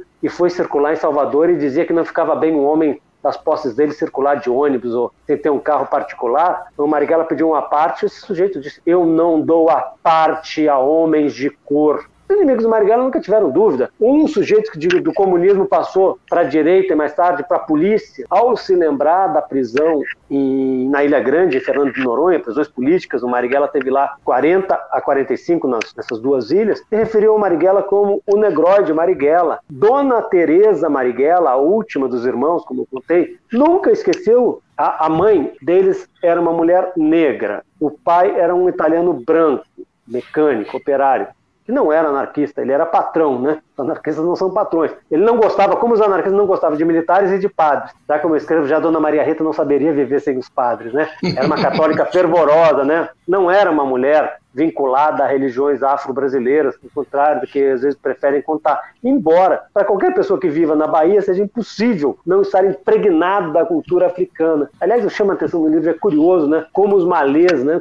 Malês que fizeram a maior revolta urbana negra da história das Américas, a cultura islâmica ela praticamente desapareceu em Salvador e no Recôncavo. É um negócio impressionante isso. Isso sim, sim eliminou tudo isso para dizer que esse Altamirano Requião falou isso. Bom, ah, o cara que foi para a polícia se referiu no livro, depois ao Marighella como negócio de Marighella, isso eu falei, a dona Teresa Marighella lembrou o seguinte, que as, as mulheres da vizinhança, lá na Baixa dos Sapateiros, esse bairro popular se chama Baixa dos Sapateiros. Na Baixa do Sapateiro, uma invenção do Ari Barroso, que não era baiano, é, ba, é Baixa dos Sapateiros. Dona Teresa se lembrou que a vizinhança, as vizinhas diziam que Dona Rita tinha a barriga suja. As pessoas, acertou isso entre aspas, gente, uma expressão racista. Uhum. Que Dona Teresa Marighella, irmã de Carlos Marighella, lembrou, porque nenhum dos oito filhos nasceu branco, como o seu Augusto. E aí, gente, eu embiquei por uma outra história que vocês não tinham perguntado nada, mas é que essa falsificação histórica e racista é tão violenta. Aliás, o Marighella se referiu várias vezes em poemas, em textos. Eu acho mais bonito quando uma poeta comunista, dona Ana Montenegro, que eu tive a sorte de conhecer, perguntou para ela: Ô, ô Marighella, afinal, quem é você? Marighella chegou e falou: Eu sou um mulato baiano. É muito provável que ele não usasse, ou não usaria hoje a expressão mulato, pelo acúmulo que se tem, e eu mesmo no livro, quer dizer, quando eu fizer uma nova edição, eu vou ter que fazer algumas mudanças, não vou poder tirar isso, né? O Marighella se definia como um mulato, quer dizer, isso significa que o Marighella se, se definia como um homem negro, Sim. É, e bom, e os inimigos dele sabiam bem quem ele era.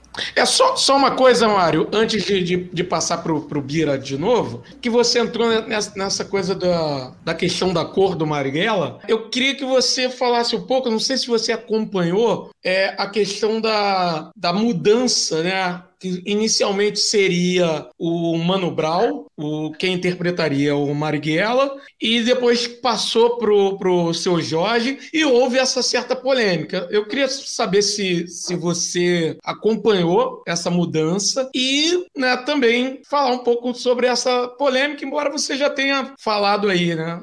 Deixa eu perguntar para vocês o seguinte: Maria Franco era uma mulher branca ou uma mulher negra? Uma mulher negra, né? O Mano Brown é um homem branco ou um homem negro? Negro. O tom de pele do Marighella era rigorosamente igual ao do Mano Brown e ao da Marielle. Bom, dito isso, a parada é a seguinte, quando eu fui conversar com o elenco, fiz uma palestra para o elenco. Pô, também doutora Guiomar Silva Lopes, comandante militar da LN, nomeada pelo Marighella, mulher, é, fez palestra para a galera. O Cid Benjamin, grande rubro-negro, contou para o elenco a experiência dele, inclusive na tortura. O filme tem algumas cenas de tortura. Quando eu conversei com o elenco, já estava o Mano Brown na parada. E até na véspera, ou antevéspera, eles tinham feito treino de tiro, né, para ser realista, né? Aí o Mano Brown, o, o Mano Brown, o, o seu Jorge, era o seu Jorge, o seu Jorge ainda brincou. Pô, acertei todas na mosca. Eu falei, pô, o Marighella era ruim de tiro, né? Aí seu Jorge, pois agora não erra uma. e, a, e, a, outra coisa engraçada, né, é que o Marighella, como a gente pode ver pelas gravações, não tinha o vozeirão do seu Jorge. O gozado, é, o gozado não, o talento do seu Jorge é que ele dá, em posição, ele dá um vigor, né? O vigor físico, o vigor anímico, existencial que o Marighella tinha, né? Então a parada é a seguinte, a gente começou com o Mano Brown, ia fazer o Marighella. Assim como o seu Jorge, sem ter que forçar sotaque, nada, esse é o Marighella falando como cara da, da quebrada paulistana. O seu Jorge fala como carioca, não fala como baiano. Só que houve um problema. Ele estava indo muito bem, a galera que estava ensaiando, né, os ensaios estavam rolando. Só que quem é fã dos Racionais se lembra que no fim de 2017, os Racionais acabaram. Eles depois voltaram, mas eles estavam numa reta final. E naquela reta final, eles tinham muitos shows por semana. E acabou ficando incompatível a agenda do Mano Brown com os Racionais com os ensaios e mesmo as filmagens. Foi por isso que ele saiu. Aí o Wagner chamou, chamou um cara cujo talento ele já conhecia. Fazia muito tempo. Quem viu Cidade de Deus se lembra, né? Do, do Mané, é Mané Galinha, né? Mané Galinha. Mané Galinha. No, no Tropa de Elite 2, né? O cara na, início do filme, um preso Sim, lá sim. na rebelião. O Seu Jorge, o Seu Jorge é aquele, daqueles caras abençoados, né? O cara é, é talentoso em várias áreas. E foi por isso que entrou o Seu Jorge, senão ia ser o Mano Brown. Então o Mano Brown chegou a participar dos ensaios. Muito, muito, tava arrebentando. O problema foi o calendário. Os caras estavam aquela coisa, vai, ia acabar os Racionais, cara. E a galera teve um- uma agenda muito, muito pesada. Foi só por isso. Agora é o seguinte, quando tinha um tempinho, o Mano Brown ia lá pro ensaio. Tem foto do Mano Brown lá, na- vendo depois, né? O que no digital, não- o cara filmou, já vê, né? Ou tá Sim, filmando, tá sim. vendo. Tem foto do Mano Brown lá com a galera. Muito bom. E será que. e, bom, eu, eu sei que muita gente viu no Pirata. Gente, nada iguala à experiência do cinema. Ah, essa experiência catártica mundo afora. Com e que certeza. nas pré-estreias dessa semana, na de Salvador, segunda-feira, como se viu, as pessoas se emocionam, as pessoas choram, as pessoas gritam. Experiência coletiva. Aí, para quem não viu, fica aquela dúvida: será que a música do Mano Brown vai aparecer em algum momento? Ô Mário, você chegou aí pro Festival de Berlim? Não, cara, eu não pude. Eu queria muito ir. Eu acabei vendo o filme numa cabine da produtora O2 em São Entendi. Paulo no comecinho de comecinho, cara, vim em 2020, janeiro de 2020 eu vi. O filme é um filme muito, muito, muito, muito legal. Cara, é o seguinte, como diz o Wagner, não é filme para cineclube. É um filme para é um filme de ação. É um filme com grande apelo popular. Arte do mais alto nível. As equipes são fundamentalmente as equipes de Tropa de Elite e de Cidade de Deus. A produtora executiva do filme, a Bel Berlink, é a mesma produtora executiva de Cidade de Deus. O diretor assistente, Rafa Salgado, nascido no exílio, né? filho de pai guerrilheiro, trabalhou em várias dessas produções. É, pô, é, um, é o seguinte, né?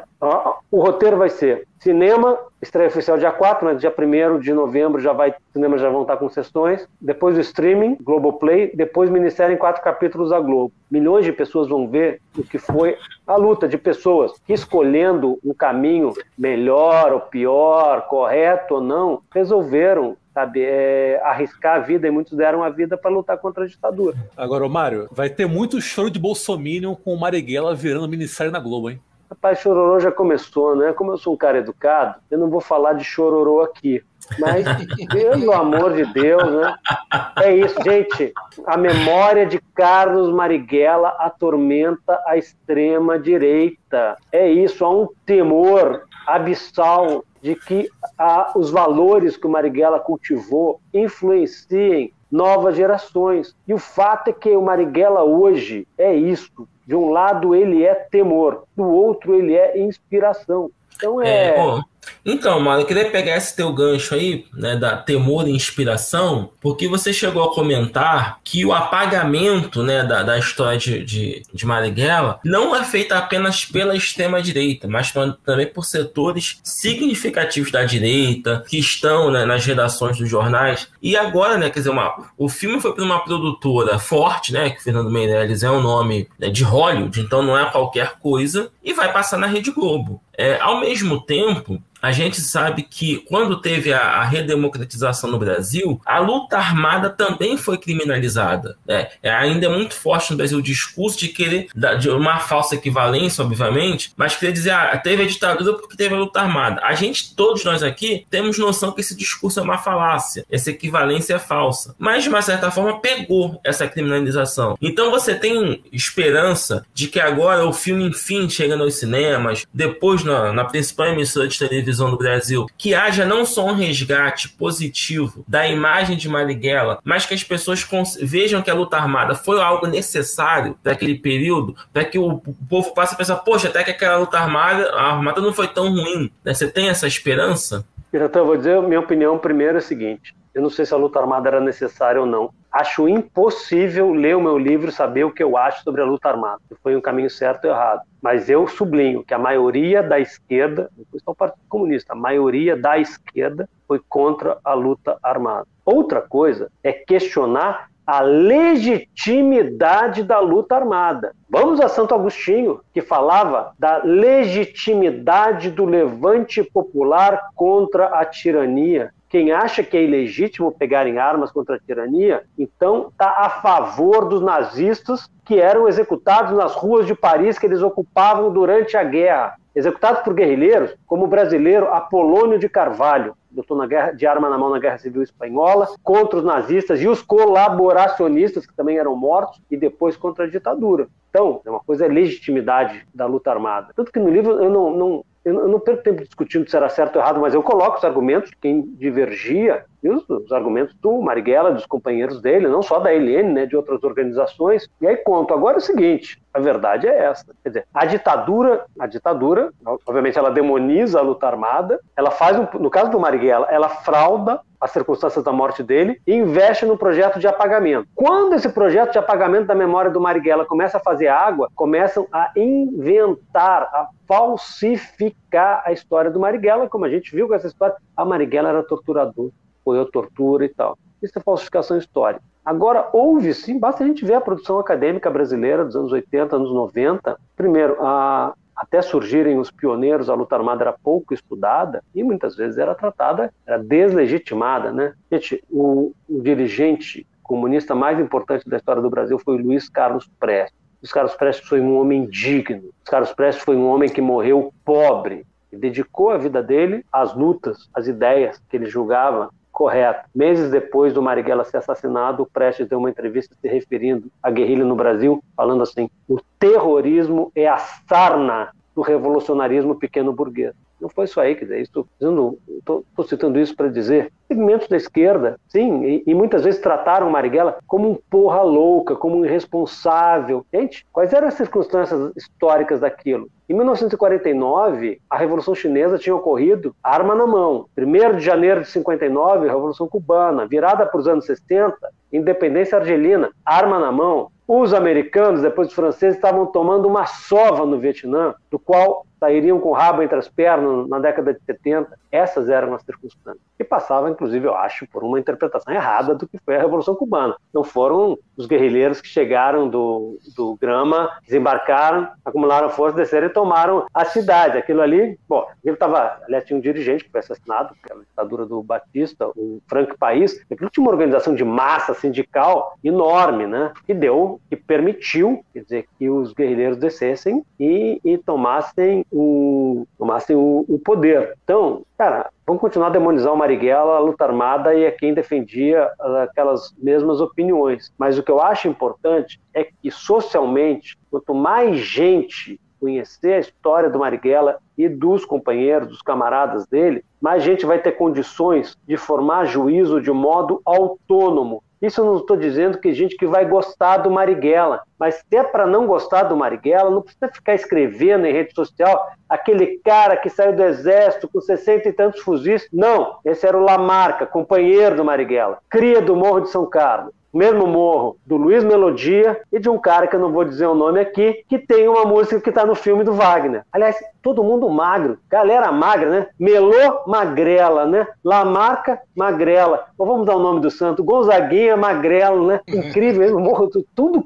Cara, Morro de São Carlos é foda, né? Morro que é para a história e para a cultura brasileira. É isso. Ou seja, para formar, para formar opinião é preciso ter acesso à informação. É isso, quer dizer, o, mesmo fazendo a narrativa mais sedutora possível, com apuração da maior qualidade, tal, no fundo, a, a contribuição histórica, por exemplo, que eu tentei dar, eu dei ou não, outro, são outros 500. O meu livro, cada um acha, pode achar, tem, tem o direito de achar o, o que quiser, mas foi tentar contribuir para isso. Quem foram aquelas pessoas? Que aí quem entende, quem vê o Marighella de arma na mão, ao conhecer a trajetória dele, vai saber não é um cara que de repente entrou na guerrilha, não. Aquele cara foi deputado federal, aquele cara foi constituinte, aquele cara organizou o movimento estudantil, aquele cara organizou greve operária, aquele cara organizou movimento rural, aquele cara colaborou com o movimento de mulheres. Porra, aquele cara foi poeta, amigo de pintores, amou e foi amado intensamente.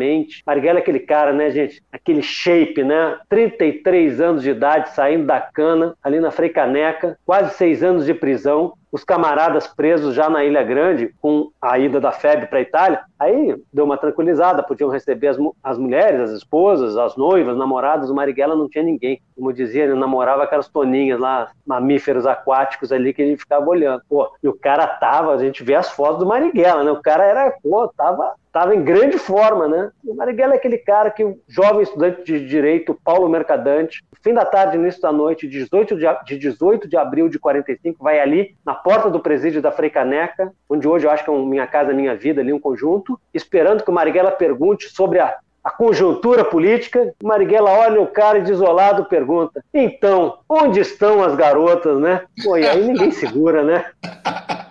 Ô Mário, desde que o livro foi lançado né, em 2012, de lá para cá e também depois com toda essa repercussão gerada com o lançamento do filme, né? Você sofreu algum tipo de, de ameaça, ofensas, reprimendas em geral de figuras aí da direita, extrema direita, por conta da sua biografia escrita sobre o Carlos Marighella? Já rolou isso de alguém aparecer lá na, na sua caixa de mensagens do Twitter, das suas redes sociais te xingar? Já rolou algo desse tipo? Não, não, não, rolou muito, né, cara? Pô, nessa última semana eu devo ter bloqueado uns 400, somando todas as redes. Porque a minha tese é a seguinte: não há diálogo com nazifascista. Não há diálogo, diálogo. Bloqueio. Mas isso não é nada, né? Mais para trás, porque seguinte, cara, você, quem se dispõe? Cara, eu larguei um tremendo emprego onde eu era feliz, fazia as coisas que eu queria, ganhava bem, para contar a história do Marighella. A biografia não dá dinheiro, gente. Quem quiser saber a história, minha história financeira com a biografia Marighella, pode entrar na internet, botar meu nome e do lado, caixa preta de um biógrafo falido. Ali está minha história financeira com a biografia Marighella. Cara, e obviamente tem consequências, tem portas que se fecham. Agora o Brasil foi mudando, né? Sabe que tem um cretino, nazistoide mesmo, que quando o meu livro foi lançado, ele escreveu na Veja duas páginas, começava assim: Eu era o rei da cocada preta. Pena que tinha dedicado tanto tempo para contar a vida de alguém inexpressivo. Estava avacalhando a própria Veja, né? Como eu falei, a Veja deu Marighella vivo e morto na capa. Os primeiros a aparecer nessa, nessa condição. Agora, nesse período hoje, falando numa rádio aí de, de extrema direita, ele estava, porra, me avacalhou, avacalhou tudo que podia e tal. É isso. Gente, é, é do jogo. Quem quer ser jornalista e acha que não vai ser, não vai ter problemas ou resistências é porque não vai confrontar o poder, né? Aí você paga, Sim. você paga, mas é do jogo, né? É, é, do jogo. Quem quer, a quem prefira o arrivismo e a reverência aos poderosos, cada um, né? cada um com seu, cada qual, né? Mas isso não te afeta, né? Você caga e anda pra esses imbecis. Não, cara, não. Me afeta quando eu vejo assim a, a Marielle, o Anderson Gomes mortos. É, claro que afeta, pô. Claro que afeta. Quantidade de tiro que PM milicianos dão que acaba matando criança aqui. Pô, claro que essas coisas afetam. Como eu digo, nem, nem todo bolsonarista é nazista, mas todo nazista é bolsonarista. Eu conto no livro sobre lutas e lágrimas, o pé faz um apanhado daquela, daquela gente. Agora, uma coisa que eu sempre, sempre lembro, esses projetos ditatoriais, golpistas, hiperautoritários, isso não, na história do Brasil e do mundo, isso não existe sozinho, assim, não é uma tara só por mandato, tara por ditadura. Essa subtração do poder, por exemplo, da soberania do voto popular, impedindo que o candidato que tem mais, mais chance de. o candidato à frente das pesquisas impedindo de concorrer, como em 2018, isso, isso tudo não é uma tara ditatorial. É a disposição de subtrair poderes populares para servir aos mais ricos, tornando os mais ricos e fazendo dos pobres mais pobres. As coisas não estão separadas. Ou seja, o Paulo Guedes e o Bolsonaro têm tudo a ver um com o outro. Não há dois governos, não há uma ala ideológica. Bem, uma ala ideológica se formou na ESG, outra se formou na Universidade de Chicago. Sabe, é, é isso, quer dizer, porque às vezes, aliás, a imprensa brasileira, né, o jornalismo brasileiro trata o governo como se fossem dois, né? Agora está mais difícil, mas que era assim, né? Pô, era aquele apoio, né? As bandeiras desfraldadas junto com o Paulo Guedes. O mal era o Bolsonaro, que não tivesse nada a ver um com o outro. Sim. Ora, o Sérgio Moro, eu, ah, o Sérgio Moro moderado, moderado, um sujeito que aceita ser. É um fascista. Bom, o sujeito que dá a eleição para o Bolsonaro, ele deu a eleição para o Bolsonaro. Pesquisa da Datafolha, no fim de agosto de 2018, mostrava o Lula atropelando, crescendo a diferença para o Bolsonaro no segundo turno e caminhando para ganhar no primeiro. Ah, Datafolha é isso, Datafolha é aquilo. Datafolha é aquele instituto que na noite do sábado, 27 de outubro de 2018, disse pra gente: amanhã o Bolsonaro vai ter 55% dos votos válidos, o Haddad 45%. Na mosca, o Moro contribui decisivamente para tirar, para dar a eleição para o Bolsonaro. É ministro do Bolsonaro. E tem um episódio, gente, um episódio para mim é a síntese do Moro. Ele não é diferente do Bolsonaro. Ele é um extremista de direita, que é o seguinte: Bolsonaro, a turma em torno dele, num determinado momento, a partir de, de algum evento, sustentam que é falsa a versão, na realidade tem sim laço factual, de que a jornalista Miriam Leitão, quando era estudante, na primeira metade dos anos 70, foi torturada. Era uma militante oposicionista da ditadura. O Ministério da Justiça, por já ter sediado várias comissões, várias investigações, sabe que é verdade que a Miriam foi torturada por agentes da ditadura. E o Sérgio Moro calou e quem cala, mais do que consente, quem cala, adere. É a história, né? Não existe. O sujeito, ah, vou ficar no muro aqui entre o torturador e o torturado. Não, não existe muro aí. Não está tá do lado do torturado, está com o torturador, pô. Não tem muro. Fato é que o Carlos Marighella está chegando a 300 salas de cinemas do país para confrontar os beleguins da ditadura. Maravilha, maravilha. Eu tenho duas, duas perguntas agora na sequência. Primeiro, que, que até tem uma certa relação. Primeiro, não, né, é claro que Marighella, se estivesse vivo, iria completar em novembro, é, em dezembro 110 anos, né? 110 anos, 110 anos em dezembro. Mas se a gente fizesse um, um exercício aí de, de diminuir essa idade do, do Marighella. Um Marighella hoje vivo, como ele se posicionaria nesse tabuleiro político, na sua opinião? E a minha segunda pergunta é a seguinte: vai na questão do, do livro, de um trecho do livro, Entre Lutas e Lágrimas, né, a biografia de 2018, onde é que a, a, a, sua filha, né, a Ana, né, que ela, por ocasião do, da questão do, do, do vira-voto, né, tava, acho que o Festival Lula Livre, e tava, e tinham é, a pesquisa e que tinha diminuído a diferença do, do Haddad para o Bolsonaro. E aí começou uma, né, um, ali um sentimento de que ah, pode, pode ser que vire e tal. E aí eu acho que é a, é a sua filha, se não me engano, que, que ela vai e diz que eu estou sentindo esperança e isso é, é, é um perigo. E aí eu vou trazer novamente para os dias de hoje. Hoje, com essa, essa coisa do Lula liderando as pesquisas, né? independente de ser o Lula, mas a possibilidade de ter um alguém do espectro da esquerda indo para o segundo turno e com a possibilidade de derrotar o Bolsonaro é, em 2022 essa esperança que surge, você também acha que esse, esse sentimento de perigo também, também vem junto? É igual ao de 2018? É diferente? Como é que você vê isso? O sentimento desse ano diferente ou não? Como é que seria? Olha só, esse negócio que o Marighella estaria fazendo, cara, é isso, pô. Não sei. Sou ateu, cara. Não vou, não vou na sessão toda, toda semana. Minha mãe é espírita, ela vai lá toda semana. Fala aí, mãe, pergunta aí o que o Carlos Lacerda fez e tal situação que eu não estou conseguindo apurar. Ela não gosta dessa brincadeira, não. Talvez seja mesmo de mau gosto. Eu peço desculpas a quem tenha se sentido uhum. ofendido. Cara, fato. Quando acabei a biografia Marighella em 2012, havia ex-militantes guerrilheiros da Ação Libertadora Nacional distribuído por oito partidos políticos, inclusive o PTB de direito. Tudo bem, a esmagadora maioria não estava no caso, mas tinha militante. Pô, gente militante tudo. PV, PSOL, PT, PSDB, PDT, PSDB, oito partidos políticos. O que Marighella estaria fazendo hoje, eu não sei. Eu sei que se o Marighella pela vida dele, que a gente aprendeu, é que o Marighella era um cara, ele não tinha uma batida de anti-intelectual, ele era um cara de boa formação, mas Marighella foi essencialmente um homem de ação, que me ajudou muito ao narrar o livro e ajudou o Wagner a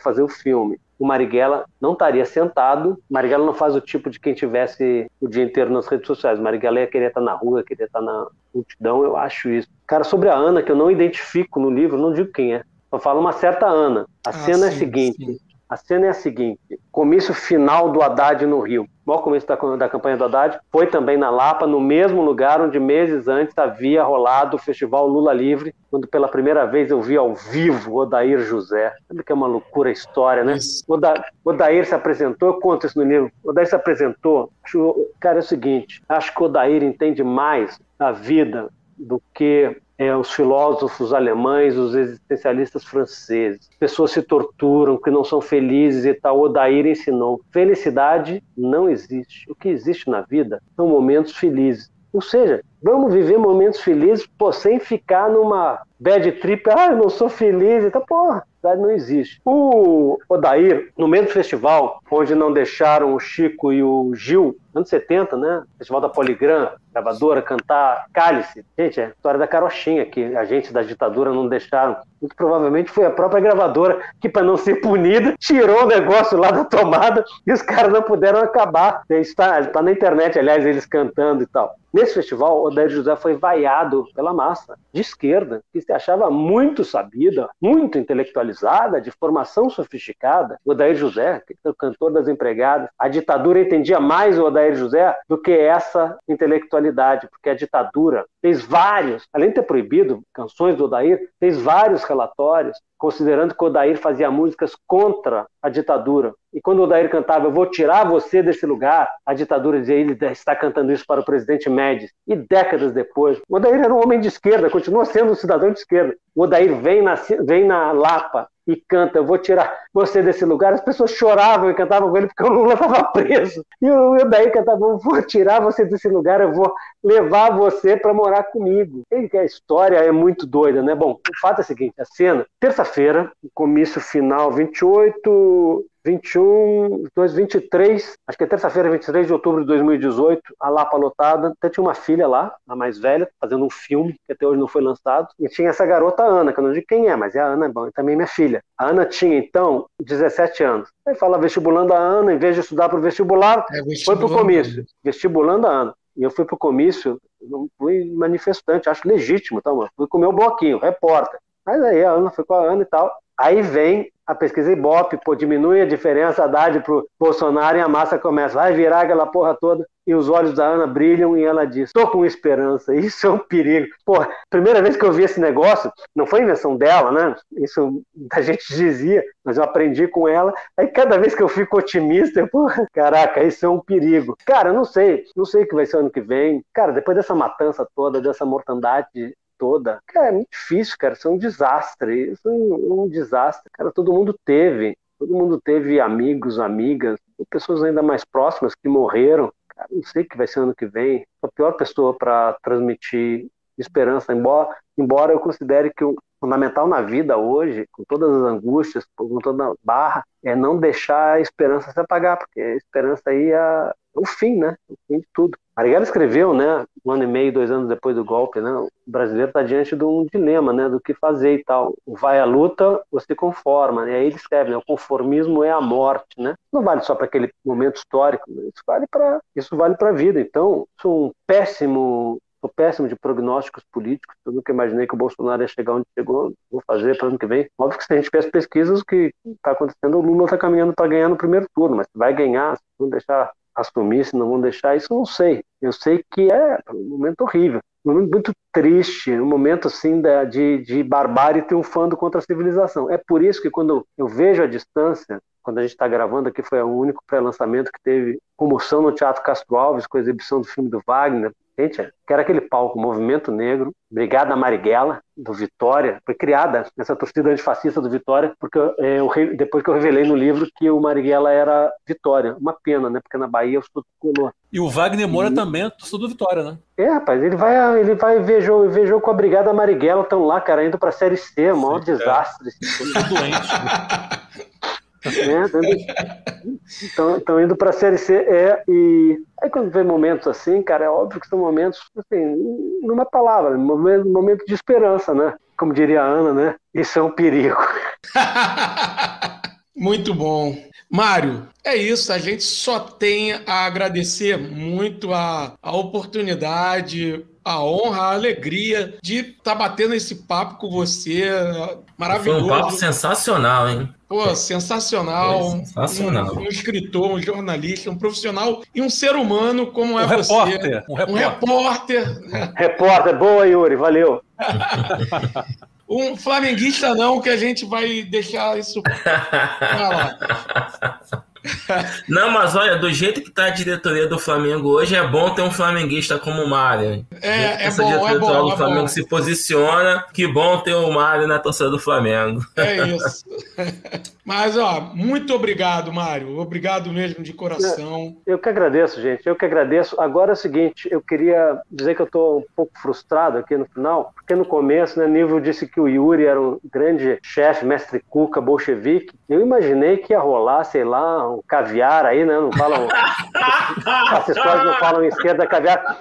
Porra nenhuma. E me fez lembrar o seguinte: me fez lembrar o seguinte: o Marighella, abstêmio, né? Que a Veja disse, gosta de batidas de limão. Eu conto esse episódio. Porra, o Marighella foi para União Soviética, recepção em Moscou, lá embaixada, essa porra. O Marighella era o cara da comissão executiva do PCB, né? Era um quadro, né? Um capa preta do partido. Pô, lá vai o Marighella. E aí começa a servir, só tinha uma bebida na recepção, vodka. Vodka nacional, imagina.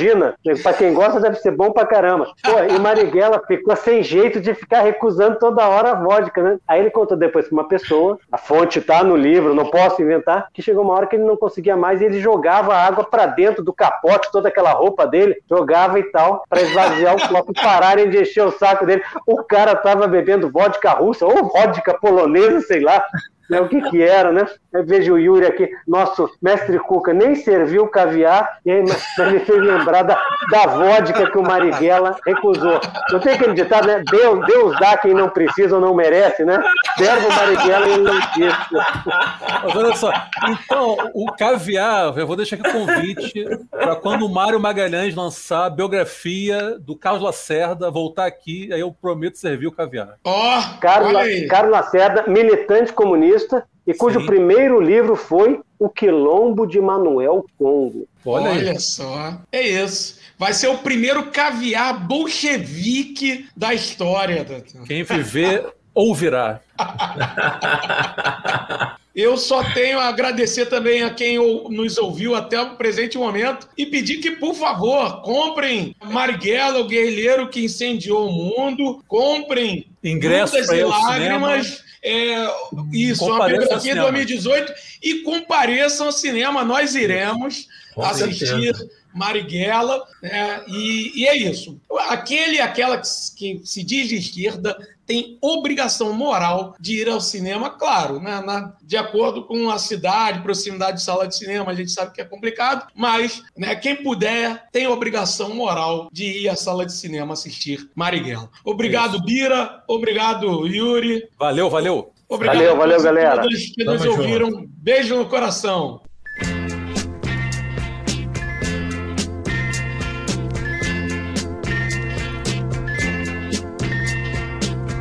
Olha, a primeira vez que eu estive aqui foi só pra me distrair.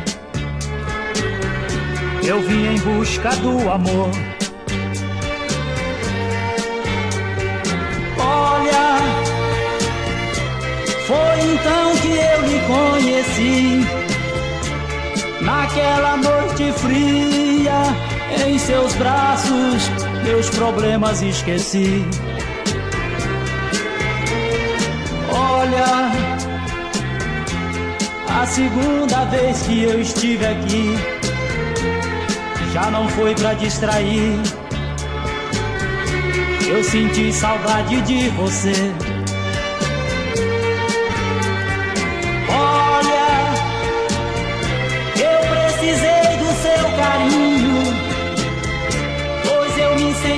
tão sozinho, já não podia mais me esquecer.